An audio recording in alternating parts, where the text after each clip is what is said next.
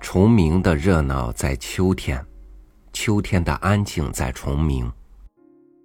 清凉的秋夜，枕着虫儿的歌声入梦，能够梦见人间最美的风景。与您分享孙犁的文章《昆虫的故事》。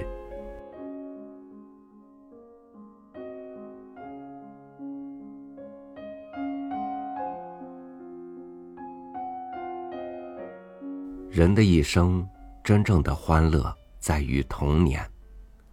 成年以后的欢乐，则常常有种种限制。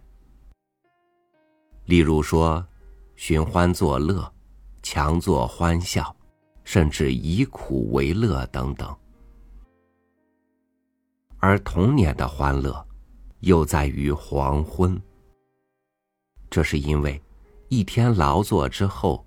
晚饭未熟之前，孩子们是可以偷一些空闲，尽情玩一会儿的。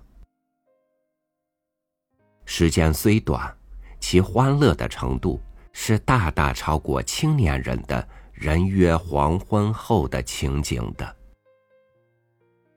黄昏的欢乐，又多在春天和夏天，又常常和昆虫有关。一是捉黑老婆虫，这种昆虫黑色，有硬壳，但下面又有软翅。当村边的柳树初发芽时，它们不知从何处飞来，群集在柳枝上。儿童们用脚一踢树干，它们就纷纷落地装死。儿童们争先恐后的把它们装入瓶子，拿回家去喂鸡。我们的童年，即使是游戏，也常常和衣食紧密相连。二是摸爬爬，爬爬是蝉的幼虫，黄昏时从地里钻出来，爬到附近的树上或是篱笆上。第二天清晨，脱去一层黄色的皮，就变成了蝉。摸蝉的幼虫有两种方式：一是摸洞，每到黄昏，到场边树下去转悠，看到有新挖开的小洞，用手指往里一探，幼虫的前爪就会勾住你的手指，随即带了出来。这种洞是有特点的，口很小，呈不规则圆形，边缘很薄。我幼年时是查看这种洞的能手，几乎百无一失。另一种方式是摸树，这时天渐渐黑了，幼虫已经爬到树上，但还停留在树的下部。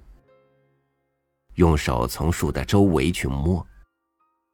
这种方式有点碰运气，弄不好还会碰到别的虫子，例如蝎子，那就很倒霉了。而且这时母亲也就要喊我们回家吃饭了。捉了蝉的幼虫，回家用盐水泡起来，可以煮着吃。三是抄老道。我们那里沙地很多，都是白沙，一望无垠，洁白如雪。人们就种上柳子，柳子地是我童年的一大乐园。玩累了，坐在沙地上，就会看到有很多小酒盅似的坑，里面光滑整洁，无声无息。偶尔有一只蚂蚁或者小飞虫滑落到里面，很快就没有踪迹了。我们一边嘴里念念有词：“老道老道，我给你送肉吃来了。”一边用手往沙地深处猛一抄，小酒盅就到了手掌，沙土从指缝里流落，最后剩一只灰色软体的。形似疏鱼而略大的小爬虫在掌心，这种虫子就叫老道它总是倒着走，把它放在沙地上，它迅速的倒退着，不久就又形成一个小窝，它也不见了。它的头部有两只很硬的钳子，别的小昆虫一掉进它的陷阱，被它拉进土里吃掉，这就叫无声的死亡。或者叫莫名其妙的死亡。现在想来，道家以清净无为、玄虚冲淡为教旨，引导吐纳、残风露宿以延年。虫之所为，甚不类矣。何以千古相传，赐此佳名？岂农民对诡秘之行？有所讽喻乎？一九八四年三月二十八日上午，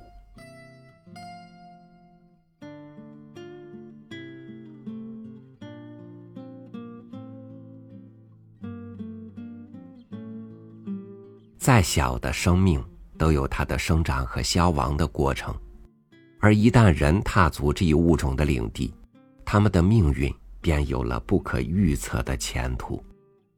昆虫的故事因为我们而有了流传，也因为我们而变得微不足道。感谢您收听我的分享，我是朝雨，每天和您一起读书，明天见。